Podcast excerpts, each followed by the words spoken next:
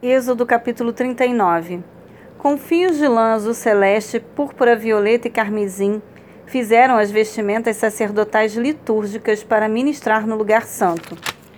Do mesmo modo, fizeram as roupas sagradas de Arão, exatamente como Yahvé tinha orientado Moisés. Fizeram um colete sacerdotal de linho fino trançado e de fios de ouro e de fios de lã azul celeste, púrpura escarlate e carmesim e bateram o ouro em finas placas, das quais cortaram filetes de ouro, a fim de serem bordados sobre o linho fino, juntamente com os fios de lã azul celeste, púrpura escarlate e carmesim, num notável trabalho artístico. Tinha o colete sacerdotal suas ombreiras que se juntavam às suas extremidades e assim se uniam. O cinto que estava em cima para apertá-lo formava uma só peça com ele e era confeccionado com o mesmo material: fios de ouro, linho fino retorcido, fios de lã azul celeste, púrpura escarlate e carmesim, exatamente como o Senhor havia orientado Moisés. Prepararam as pedras de ônix fixadas com arte em filigranas de ouro, e nelas gravaram os nomes dos filhos de Israel, como um lapidador grava um selo. Então as costuraram nas ombreiras do éfode estola ou colete sacerdotal, como pedras memoriais para os filhos de Israel, tudo em conformidade com as ordens que o Senhor deu a Moisés.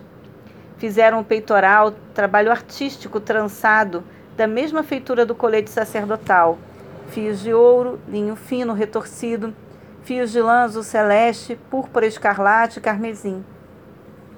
Era quadrado e o fizeram dobrado em dois, com um palmo de comprimento e de largura. Colocaram nele engastes de pedras preciosas dispostas em quatro filas. Na primeira fila havia um rubi, um topázio e um berilo. Na segunda fila, uma turquesa, uma safira e um diamante. Na terceira fila, um jacinto, uma ágata e uma ametista. Na quarta fila, um crisólito, um ônix e um jaspe. Estavam todas engastadas, bem fixadas com filigranas de ouro. Havia doze pedras, uma pedra representando cada nome dos filhos e clãs de Israel. Cada uma gravada como um lapidador grava um selo, com o nome de uma das tribos das doze tribos. Fizeram sobre o peitoral correntes trançadas como um cordão de ouro puro. Fizeram também dois engastes de ouro e duas argolas de ouro e fixaram ambas as argolas nas duas extremidades do peitoral passaram os dois cordões de ouro pelas argolas dos extremos do peitoral. Fixaram as duas pontas dos cordões nos engastes e os prenderam nas duas ombreiras do éfod, o colete sacerdotal, em sua parte dianteira. Fizeram duas argolas de ouro que puseram nas duas pontas do peitoral, na sua orla que atravessava o colete sacerdotal por sua parte inferior. Fizeram também outras duas argolas de ouro que fixaram nas duas ombreiras do colete sacerdotal em sua parte inferior dianteira, perto da juntura, logo acima do cinturão do colete sacerdotal.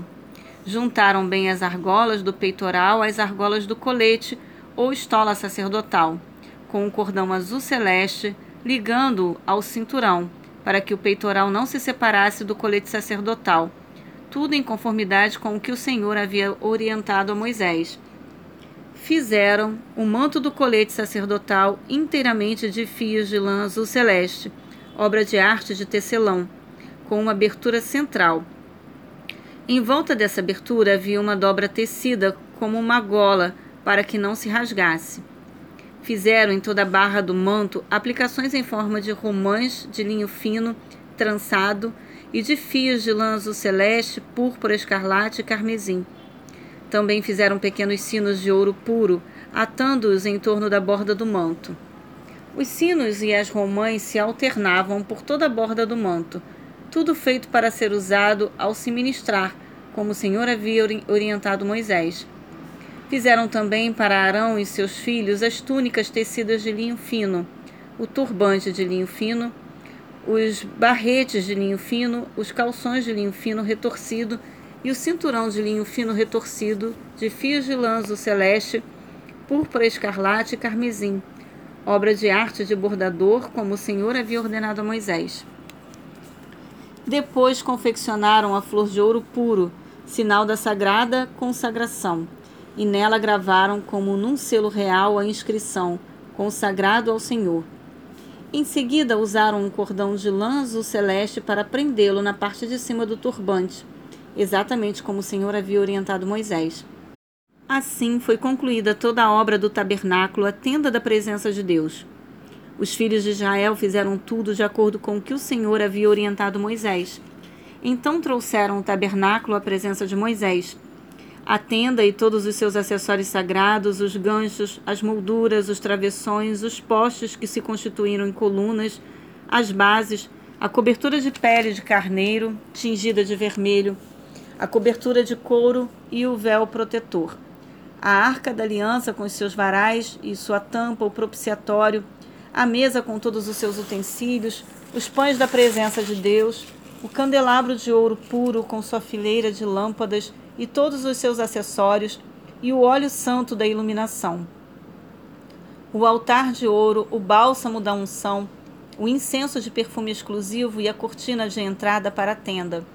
O altar de bronze com sua grelha, suas varas para transporte e todos os seus utensílios sagrados, a bacia e sua base, as cortinas externas e a cortina para a entrada do átrio, as cordas e estacas da tenda do átrio, todos os acessórios sagrados para o uso no tabernáculo, a tenda do encontro, e as vestimentas litúrgicas para oficiar as cerimônias sagradas no lugar santo, tanto as vestes santas para Arão, o sacerdote, como as roupas de seus filhos, para quando servissem como sacerdotes.